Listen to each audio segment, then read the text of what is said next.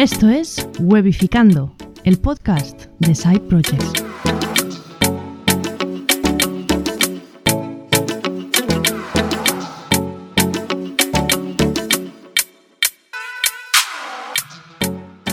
Hola, buenas, bienvenidas y bienvenidos a un nuevo episodio de Webificando, el podcast de Side Projects. Hoy sí que vamos a hablar de SEO, no voy a hacer el chiste otra vez, ya lo hice la semana pasada, así que si no habéis escuchado el chiste, eh, escucháis el episodio de la semana pasada y lo tendréis. La semana pasada queríamos hablar de SEO, nos entretuvimos a hablar de nuestros proyectos, pero bueno, es la magia de Webificando, que nos podemos ir por las ramas. Y como no tenemos guion ni nadie que nos diga, oye, y tal tema, pues bueno, pasa lo que pasa. Pero hoy sí, hoy queremos hablar de SEO con nuestro querido Robert Menetray, que es tu experto en Drupal. Si necesitas consultoría Drupal, programación Drupal, a que alguien te haga una web o que alguien te haga consultoría de la web en Drupal, pues robertmenetray.com, que él es un crack y él sabe mucho. Robert Menetray. ¿Qué tal? ¿Hace falta tanta publicidad de lo mío?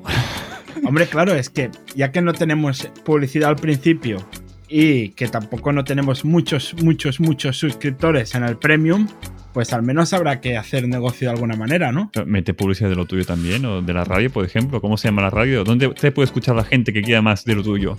No, pero eso no me pagan. Eh, yo, eh, a ver, mi publicidad es que os suscribáis al Premium. Que ahí sí que recibo recibo dinerito, que luego se va por otra parte, porque hay que pagar otras cosas. Pero bueno, hay alguien aquí que tiene un negocio, pues al menos aprovecharlo, ¿no? Vale, vale. Bueno, se intenta tener un negocio, va como va, pero bueno. Eh, Robert, la semana pasada ya nos comentaste un poco que tienes un, nuevo proyecto allí en marcha de temas de afiliados y tal. ¿Cómo lo llevas? Atrasado, básicamente. He hecho trabajo esta semana, pero muy poco de ello, menos de lo que me gustaría. Lo tengo casi a punto, pero me falta básicamente el login de Twitter, que es lo, que, último último, y a ver si ya acabo esta semana y lo puedo publicar antes de, bueno, mañana, o sea, mañana es viernes, que estamos grabando jueves, lo quiero publicar antes de fin de semana. A ver si esta vez lo consigo, porque le dije lo mismo la semana pasada y no, no lo conseguí. Una pregunta, ¿por qué no intentas un login de Gmail o algo así mientras tanto y así lo lanzas y luego ya añades el de Twitter? Claro, pero la idea es que sea gente entre comillas famosa, por si llamarlo, o sea, eh, influencers, por así llamarlo. Y claro, la cuenta de Google no la conoce nadie. O sea, tiene que ser la cuenta eh, pública de alguien. O sea, si tú tienes tu cuenta de Twitter de la cista inglesa, por ejemplo, que te logues en la cuenta. O sea, es una forma de verificar de que el usuario es realmente quien dice ser, ¿vale? O es mi idea. Por eso quiero usar esto. Porque si no, pon directamente, pon tu mail y contraseña y ya está. No me haría falta.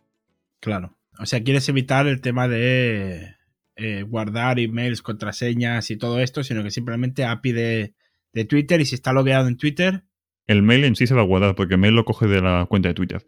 El tema es, quiero um, que en el proyecto validar de alguna forma que la gente que se registra es realmente ser quien dice ser. Vale. Que yo no me registre en nombre de la cista inglesa, cuando yo no soy cista inglesa, ¿vale? Vale, yo tengo una pregunta, Robert. Con esto de logueos de Twitter o logueos de Gmail y tal, ¿se puede hacer que tú te lo puedas loguear en la web si estás logueado en Twitter a la vez y no tengas que guardar logueos en tu base de datos, solo con el usuario llamando la API. Pero el usuario tienes que identificar de alguna forma de que es, corresponde con este login de Twitter, con el, la cuenta de Twitter. O sea, en, en, la base de datos guardas de alguna forma algún dato del usuario. So, pero solo guardas el, el, usuario de Twitter, por ejemplo. Vale, sí. Sí, pero en el caso en mío de Drupal, como por defecto Drupal y WordPress igual, está pensado para que funcione con los mails eh, cuando solicitas, como digo, solicitas el acceso a la cuenta de Twitter, le pides, por ejemplo, el nombre de usuario y le pides también el mail si está. Porque también hay gente que no se loguea con el mail. Creo que te logueas con el número de teléfono también, puede ser, en Twitter. Sí, te puedes loguear por el nombre de usuario, por el número de teléfono o por el mail. Tú en la API configuras qué datos quieres que te devuelva. Me interesa también que devuelva la imagen, pero ahora mismo no consigo que me lo devuelva. Bueno, pero esto porque lo quieres, porque lo quieres guardar para, para, porque es necesario para tu proyecto. Pero, por ejemplo, si yo no lo necesitara, no, no tendría que guardar nada. Simplemente con que esté logueado ya se loguea. No estás obligado. Porque es mi proyecto y porque hay cosas que me hacen falta. Y lo de imagen, por ejemplo, no me hace falta.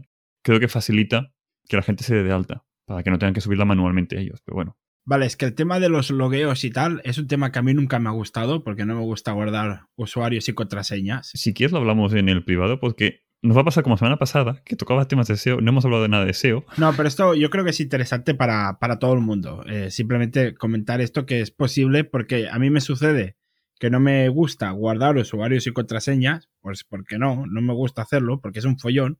Y claro, si existe esta opción de que a través de Twitter o a través de otras herramientas simplemente con que estés logueado en el navegador, ya te loguea en la, en la página por, a través de la API, pues... Te pide permisos. Sale un banner por allí de... ¿Permites que Twitter pase la información? Sí, aceptar y ya está. O sea, no te autologuea así sin avisarte. Pero no tienes que guardar datos para, para loguear. Simplemente con que esté logueado en el navegador, eso ya tira adelante. Ah, lo que entiendes tú como datos. Si entiendes que el nombre de la cuenta de Twitter no es un dato, vale. O el ID que te devuelva, o sea. Pero es un dato público. Vale, sí. Y, pero luego no puedes hacer nada más con eso. Solo puedes buscarlo en Twitter si lo hackeas y ya está, pero no, no puedes, no puedes acceder a la cuenta ni nada. Bueno, sí, pues sabes que la cuenta existe. O sea, son, si sabes que la cuenta existe, puedes intentar después hacer un. Bueno, en Twitter es, chungo, pero em, hacer un ataque de fuerza bruta para intentar hacer un login por contraseña. O sea, contraseña random, ¿sabes? Me refiero. En Twitter esto es muy chungo hacerlo. Pero en, otro tipo de web, si sabes el nombre de usuario que ya existe, puedes intentar hacer ataques a esa web. Pues esto de loguearse con Twitter quizás algún día me va a servir. Lo, lo voy a pensar, lo voy a pensar. Si quieres, hablamos de SEO. Oye, déjame hacer un, un, pequeño publi de este privado que voy a hablar yo de un side project. En, este, en el privado del miércoles. Sí, sí, o sea, Abel tiene muchas más cosas que contar que yo. Voy a hablar yo de un privado, de, de un side project nuevo, mío. Así que si lo queréis escuchar, os suscribís en el privado que les damos la exclusiva a ellos, que para eso pagan cada mes y nos colaboran y ayudan, y ayudan a que esto siga adelante. Nada, hasta aquí la falca publicitaria.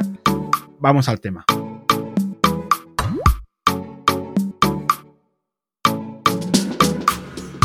Bueno, Robert, la semana pasada respondimos las típicas preguntas de qué es, para qué sirve el SEO, etcétera, etcétera. Y dijimos, oye, el SEO a nivel técnico es importante, pero es más importante lo que es el copy, lo que es los textos, el contenido.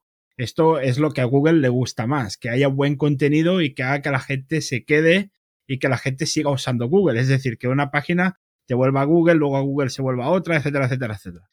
Entonces, eh, pero sí que es verdad que un mal SEO técnico nos puede, eh, nos puede hacer que bajemos un poco, ¿no? A nivel de SEO. O sea, que puede ser que tengamos un SEO super curlado a nivel de contenido, pero como tengamos un mal SEO técnico, nos puede joder un poco, ¿no? Creo que lo, lo conté más o menos la semana pasada. Tenemos lo que es eh, la parte de SEO técnico y la parte de SEO de contenidos. De contenidos no solo redactar los textos, sino hay cosas a tener en cuenta como son, eh, por ejemplo, tener en cuenta la intención de búsqueda del usuario. O sea, que tengas un. que redactes una novela, está muy bien, pero si la novela no hay público que la quiera leer, pues no sirve de nada. Pues en los blogs igual. Tienes que redactar un artículo, si son, si es, en caso que fuera un blog, contenido que la gente realmente busca y de la forma en que la gente lo busca, si es una lista o no, o si es un artículo de texto simple. En el caso de SEO técnico, esto complementa si has hecho un buen trabajo en tema de contenidos que no te perjudique el SEO técnico, ¿vale? Encuentro gente que no, es que la, gente, la web no me posiciona. El problema es que está mal hecha la web. No, el problema es que tu contenido es una porquería, no que la web esté mal hecha. Que también puede estar mal hecha. Porque el problema principal no es el SEO técnico, es el SEO de contenidos. O al menos en la mayoría de casos que yo me he visto, de gente que me ha contactado o que no me ha contactado, sino que he visto que son webs que están en páginas que no están en la primera página de Google. Lo comenté ya la semana pasada de que una de las cosas que más o menos se tiene en cuenta, que en la mayoría de casos se tiene en cuenta, es la velocidad de carga. Para temas de rendimiento de web y de velocidad, em, una cosa es de el servidor como de potente o de bien conectado esté, o si está en otro país o no. Para temas de. También lo comenté en otro episodio, el tema del ping. Si es un servidor, un hosting compartido de poca potencia, irá más lento, con lo cual la web en general va más lenta que un servidor dedicado, normalmente. Después está de que cómo de optimizar esté la web o cómo esté hecho por dentro el código de la web. No es lo mismo una web de PHP y MySQL, como es un WordPress o un Drupal, que en definitiva son esto, que una web que, por ejemplo, es un HTML pelado. El tiempo de que el servidor responde y te envía el HTML para que el navegador empiece a renderizar el contenido, si es HTML pelado, cagando leches la web, ¿vale? Comparado con una web de PHP. Esto está relacionado con que eh, por modas se está cogiendo ahora lo que son webs desacopladas. Que no sé si había la te suena lo que es una web desacoplada. Pues no. A lo mejor lo conozco, pero no, el nombre no. Tienes una API, ¿vale? Y lo que es el frontend es un HTML y, por ejemplo, un Vue.js. ¿vale? Ah, sí, claro, eso sí. Empieza por, por ahí. Bueno, pues una web desacoplada es como un Drupal o un WordPress, que es el backend, ¿vale? El servidor es un WordPress, por ejemplo, pero el frontend no es el WordPress, el frontend es otra cosa que devuelve ya por defecto un HTML de forma muy, rápida y después los contenidos los va cogiendo de un, del backend. Esto es una, entre comillas, un atajo para el tema de la respuesta al servidor. Hacen que estas webs, la respuesta es rapidísima. Em, para proyectos pequeños o de poco presupuesto, no lo recomiendo, porque te hace falta alguien técnico muy bueno en esa tecnología normalmente. O sea, es más costoso este tipo de proyectos que no un WordPress pelado o un Drupal pelado o un Joomla o PrestaShop o lo que sea. Para SEO técnico está bien, pero es que para si tienes un blog, no te, no te líes con esto, pon un WordPress pelado y con esto tiras, ¿vale? Em, aparte de esto del servidor y la tecnología que usen y la potencia del servidor que tengas, después está el tema de cómo se renderiza esto en el navegador. Aquí entran de que, vale, tengo el HTML, el navegador lo recibe em, y empieza a pintarme cosas. Se ve el texto, se ve el texto mal, falta el CSS, falta el JavaScript. ¿Esto cómo hace el navegador para pintarlo? Si tienes un JavaScript muy grande, em, bueno, estás bloqueando el renderizado de la página y va más lento. Si tienes un CSS muy grande también, haces que la web le cueste renderizar. Esto Google lo puntúa mal. Y, por cierto, las imágenes también. Si tienes imágenes muy grandes en la página, también tarda mucho en cargar. Y todos los elementos no se cargan de golpe, se cargan asíncronamente, pero más o menos van en cola. Si tienes muchos CSS, mucho JavaScript y muchas imágenes, estás bloqueando los elementos que vienen por debajo. Con lo cual, las webs que tienen muchos elementos tardan mucho más en cargar que las webs que tienen pocos elementos. Cosas las más fáciles. En vez de tener 20 archivos CSS o 20 ficheros en JavaScript, júntalos y ten uno o dos. ¿vale? WordPress tienes algún plugin que te lo hace, Drupal te lo hace por defecto, te junta ficheros. lo que son imágenes, eh, comprímelas. Si subes una imagen en tu web manualmente, que son de, yo qué sé, 10 megas y es tamaño póster para colgar en la pared, si tu web solo va a mostrar de tamaño de 200 píxeles por 200 píxeles, porque es el, yo qué sé, el, icono, el logo o la imagen de la persona que se muestra pequeñito, que la web automáticamente lo, lo reduzca de tamaño y lo ponga esto a 150 o 200 píxeles de ancho. Si no lo hace automáticamente la web, hazlo tú manualmente. En WordPress creo que por defecto no lo implementa, Drupal sí, pero editas tú la imagen en tu local y la subes después manualmente a un tamaño ya más o menos decente. Con esto mejoras mucho lo que es SEO técnico, ¿vale? De que la web cargue lo más rápido posible. Más o menos esto sería el resumen de todo lo que es de carga de velocidad de la página. Después hay SEO técnico que no es de carga de la página, sino que es de, por ejemplo, tener los meta tags, las meta etiquetas. Antes de que cambie ese tema, hablando de cargas de página, el tema de las AMPs. Vale. El tema de que cargue rápido con el móvil. Porque se ve que Google cada vez parece que va a tender a que las webs estén bien eh, adaptadas a los teléfonos móviles y que carguen igual de rápido en un móvil que en un ordenador, por ejemplo una de las cosas que puedes usar para el tema de ver la velocidad de carga de la web, pues en Chrome, por ejemplo, o en la mayoría de navegadores basados en Chrome, tienes lo que es el Lighthouse, que es una, prueba que haces a la página en concreto y te devuelve una puntuación de rendimiento, de SEO y de accesibilidad y demás cosas. Em, la prueba en Lighthouse es para móviles y otra prueba distinta para escritorios. La puntuación de velocidad de carga es distinta para escritorios que para móviles. Esto básicamente porque la conexión en móviles normalmente es peor, ¿vale? No vas por Wi-Fi, no casi siempre, vas en 3G, por ejemplo. Y se prioriza que la web sea de poco peso y que cargue rápido en móviles. Se prioriza mucho más. O sea, si tienes un negocio o una web que tú quieres que la mayoría de gente entre desde móviles, que la web vaya rápida es prioritario. ¿Vale? Que eso está bien que me haya recordado porque no lo había dicho. Y sí, Google puntúa mucho más, sobre todo en búsquedas móviles, em, que tu web vaya lo más rápido posible. Aquí entra lo que es el AMP, que básicamente es una web muy básica, casi sin estilos visuales, sin JavaScript, sin, nada, es muy pelado, solo de contenido. Y tú cuando entras desde el buscador de Google, en vez de ver la web mm, bonita, ves la versión AMP, ¿vale? Que es la más liviana. Más o menos, para definirlo no es correcto, pero bueno, se me entiende. No, de los 2000, de los, de los 90, 2000. Sí, pues si tú quieres leer un artículo ya te vale con esto. Claro. El tema es de que si tú vives de publicidad, creo que, esto me estoy colando un poco porque no lo sé, pero creo que no puedes meter JavaScript que te metan publicidad en las MPs. Con lo cual, si tú vives de publicidad, o sea, en, los periódicos no se acostumbra a hacer porque no puedes meter publicidad, ¿vale? Lo, lo que no sé si, si puedes meter publicidad, a lo mejor dentro del contenido, sí que a lo mejor puedes meter algún banner o algo, pero lo que no puedes hacer es lo de los, lo de los sidebars, lo de los laterales, todo eso. Esto fuera. Publicidad. Puedes poner una imagen, pero no puedes poner JavaScript que te incluyen automáticamente banners, como por ejemplo en Google AdSense o un, lo que dices tú, los típicos em, sidebars que te ponen allí banners que rotan. Creo que esto es todavía JavaScript y AMP no te permite meter ese tipo de JavaScript dentro. Es uno de los motivos por lo que la web carga rápido, porque es una web, como digo, es muy pelada de CSS y JavaScript es muy simple, que solo quieres ver imágenes y texto y punto.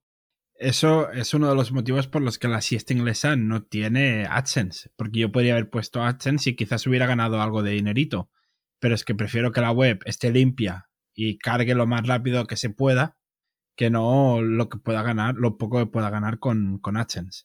Sí, pero por ejemplo, aquí es otro tema. El tema de publicidad, una cosa es meter uno o dos banners y de AdSense, y otra es meter a saco banners, ya no de AdSense, sino de todo, que hay algunos periódicos que entras y ya no te ponen banners, te ponen vídeos incrustados de publicidad.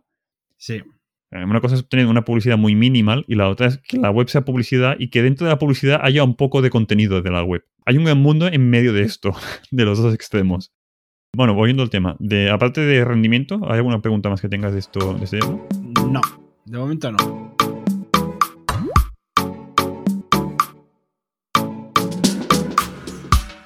Eh, como decía antes, meta tags, que son las metaetiquetas. Tener el metatítulo, metadescripción, que es lo más importante.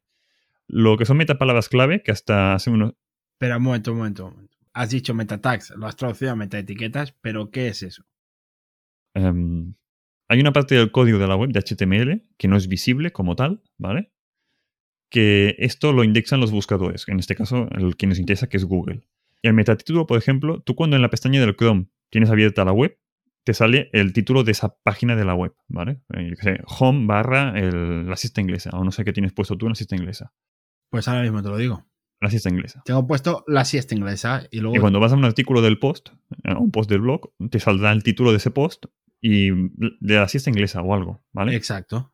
Eso es el metatítulo, ¿vale? Que el metatítulo puede ser el mismo que el de la. A ver, que el que se, el que se ve. O sea, en el caso de un blog de la siesta inglesa, de un post de blog, em, no es. El título no es el título del post guion la siesta inglesa. El metatítulo le incrusta el guion la siesta inglesa. Pero el título de la página no es sin el guion y sin el nombre de la siesta inglesa, ¿vale? Hay otras páginas que no pones el mismo título, pones otra cosa distinta. Puede ser el nombre de usuario, por ejemplo. Nombre de usuario, guion, el nombre de la web. O sin guion, o sin nombre de la web, solo el nombre de usuario. Es una cosa que va por código. Esto lo interpreta Google, los buscadores, para mostrarlo en, bueno, teniendo en cuenta como palabras clave, por así llamarlo. La metadescripción no se ve en ningún lado, solo se ve cuando tú vas al, buscador de Google y pones algo y te sale la siesta inglesa, te sale el metatítulo como resultado y debajo te sale una pequeña, un párrafo de unas pocas líneas que supuestamente más o menos es lo que, lo que contiene la web, ¿vale? Eso, es la metadescripción. Si la metadescripción no se corresponde mucho con lo que busca el usuario, en vez de eso te muestra alguna vez mm, un contenido de dentro de la web. Pero lo normal es que te muestre la metadescripción ahí en medio, ¿vale?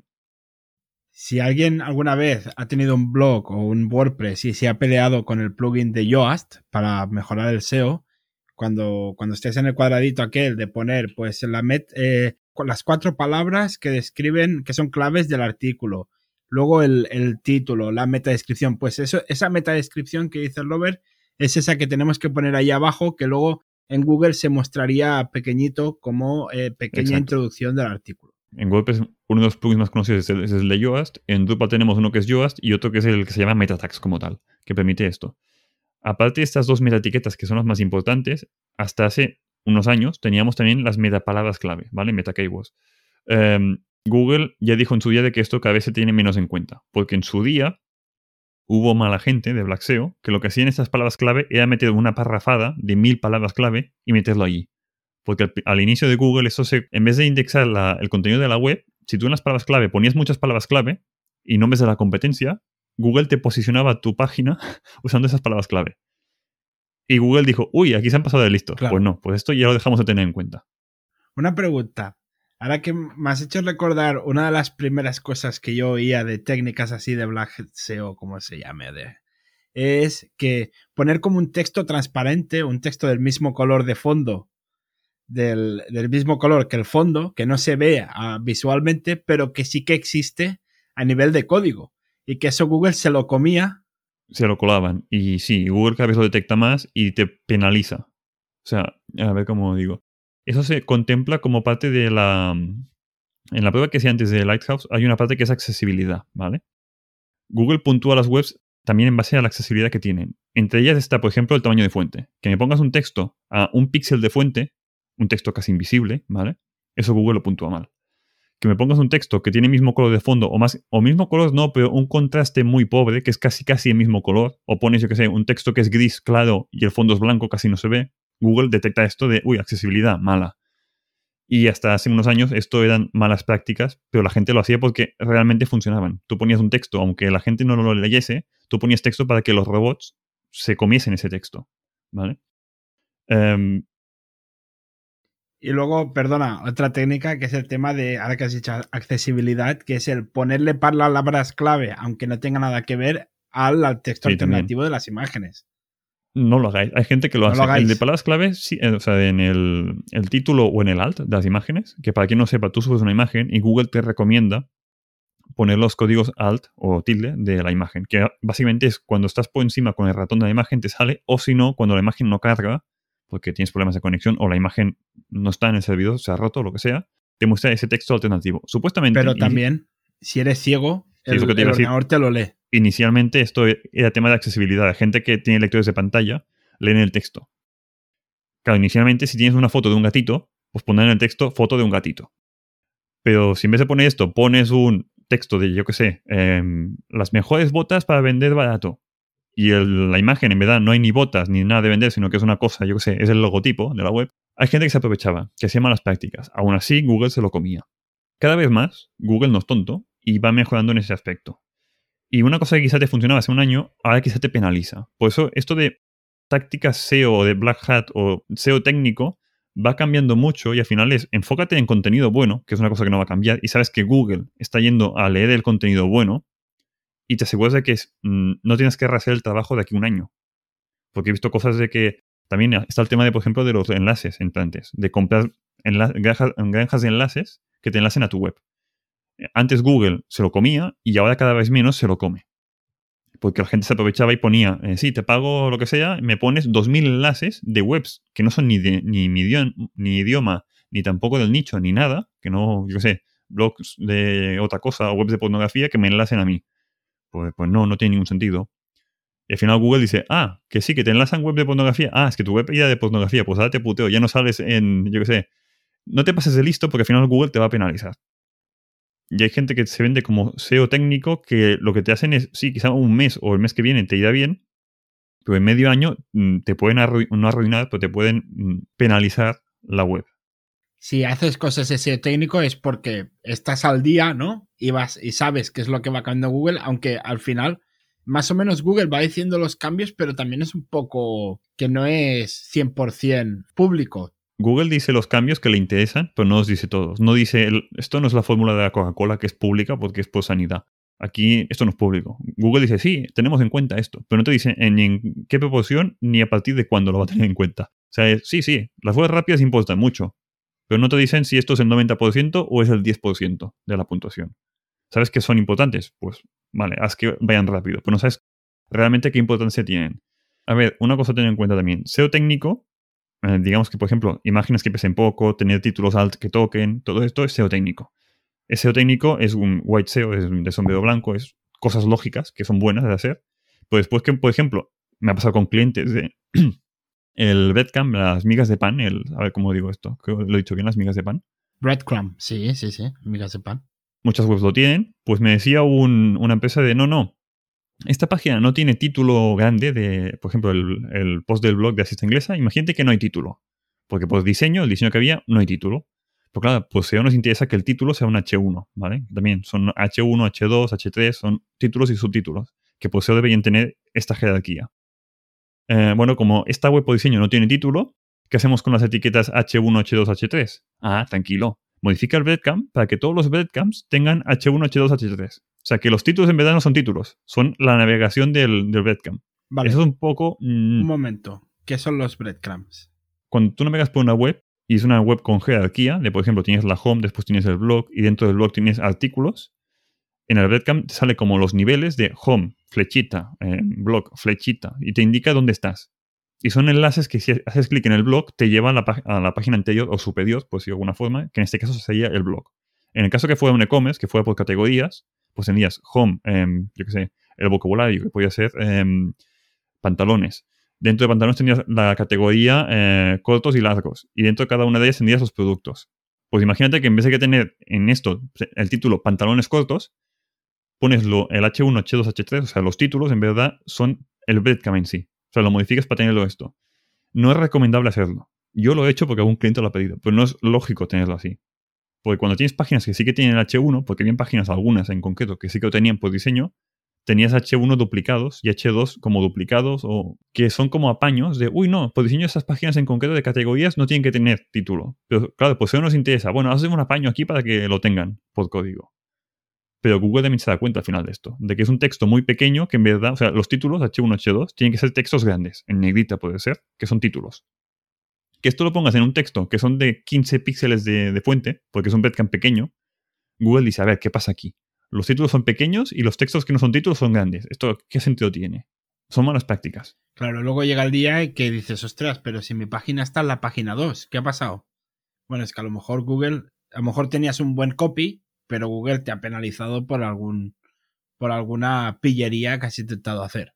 No, y ya no es que te penalice, sino es que tú lo haces peor que tu competencia, porque la competencia lo hace mejor, con lo cual ellos salen por delante tuyo. Que al final el problema de Internet es que estás luchando contra todo el mundo. Si estás en un nicho que estás tú solo, te importa un pimiento si es SEO técnico o SEO malo. O sea, saldrás en la primera página porque no hay competencia. Pero si tienes un poco de competencia, tienes más de 10 personas, más de 10 empresas de competencia, las 10 empresas van a salir por encima tuyo. Y aquí entra el problema de lucha de poseo, de que hay empresas grandes con mucho dinero que, bueno, tienen mucho contenido y siempre están mejorando y están en la última en lo que se refiere a tecnología. Y esto una empresa pequeña no puede luchar porque no tiene dinero suficiente para hacerlo. Solo puede luchar en contenido y en enfocarse en un nicho. Yo me supongo que tener un buen SEO es más barato que pagar a Google por publicidad para aparecer arriba. Depende. Sí, en teoría sí, pero es muy a larga también. Depende mucho del nicho también, pero em, o sea, normalmente publicas una web por contenidos y la semana siguiente no estás en primera página en SEO. Tardas unos meses. Si tú lo que quieres es vender ya, o que tienes un negocio que por lo que sea cambias cada X meses de, de productos o de contenido, y no puedes esperarte a que pase medio año hasta que tu contenido esté indexado en Google, o más que indexado, esté posicionado en Google. En ese caso te sale más a cuenta, meto publicidad y mira, y tiro con esto. Claro. O sea, depende un poco de cada caso. A la, a la mayoría de casos sí, está bien tener SEO. Pero solo enfócate en SEO sin tener en cuenta publicidad, dependes mucho de Google. Si estás bien posicionado y viene competencia y lo hace mejor que tú, te hunden. Si Google cambia el algoritmo y tenías alguna mala práctica o una cosa que hacías antes bien, ahora Google decide que, yo qué sé, tu web no es responsive en móviles y que por tanto la competencia que sí que lo tiene en móviles, pues tú estás en segunda página. Te ha puteado y ¿qué? Vas a tener siempre como un poco de... No tener todos los huevos en la misma cesta. No depender solo del SEO, sino tener otras cosas o al menos saber cómo hacerlo para, si meto publicidad en Facebook, tengo este retorno. Si la pongo en Twitter, tengo este retorno. Si pasa algo, sé que tengo una semana o un mes de margen para meter pasta en publicidad mientras arreglo lo que SEO. Muy bien, muy bien, muy bien. Pues, pues muy interesante. A ver, yo lo que me quedo es que cuida, o sea, que la web vaya bien, que es sentido común al final, ¿no? Eh, hacer las cosas bien, hacer el tema accesibilidad, no para tener mejor SEO, sino para que sea más accesible la web. Pensemos en, esas personas que tienen el challenge a nivel visual, entonces hagamos cosas bien para, esas personas, para que podamos llegar a, todo el mundo lo máximo posible y tener buen contenido, porque al final eh, el contenido es casi lo más importante para Google. Y bueno, y que la realidad es que nadie sabe la fórmula de la Coca-Cola del SEO. Nadie sabe qué es exactamente lo que Google da más peso y lo que da menos peso. Aunque sí podemos saber lo que, lo que a partir de ahora, pues quizás ya pasa a penalizar. Esto sí que Google normalmente lo, informa. Entonces puedes ir revisando estas cosas para que no quedarte atrás. Y que bueno, y que tener en cuenta que el SEO es algo más a medio largo plazo y que si quieres estar eh, posicionado ya, pues quizás lo mejor puedas hacer es pagar publicidad para que Google te posicione. La semana que viene, Robert, hacemos long tail, contenido, evergreen, eh, temas así de contenido. ¿Te parece bien? Sí, me parece bien. Muy bien. Bueno, y nada más, deciros que si os suscribís al Premium tenéis tres episodios disponibles y a partir del miércoles tenéis un cuarto que voy a presentaros. Voy a hablaros de un nuevo side project que, que he tardado. Robert, ¿cuánto he tardado en hacer el side project? Menos de dos días. Y, voy a decir menos de uno, porque entre que me lo contaste a mí y no, ya, lo tengo. Uy, ha pasado 24 horas. Sí, de hecho, eh, yo te lo, te lo dije por la mañana y, por la tarde, cuando me respondiste al mensaje, yo ya te estaba pasando el link diciéndote, hey, ya tengo un sit, ya tengo una semilla hecha. Un mínimo producto viable. Lo que yo tardo aquí semanas y no acabo publicando porque aún voy tarde, a verlo en un día se lo saca, ¿vale? Sí, eh, también es verdad que es muy diferente su, tipo de proyecto que mi tipo de proyecto. Pero bueno, es un, un MVP auténtico. O sea, es MVP a más no poder. No, no puedo hacer menos que esto. Así que si os interesa, eh, os suscribís y el miércoles eh, os lo cuento. Bueno, Robert, hasta el próximo episodio. Hasta la semana que viene.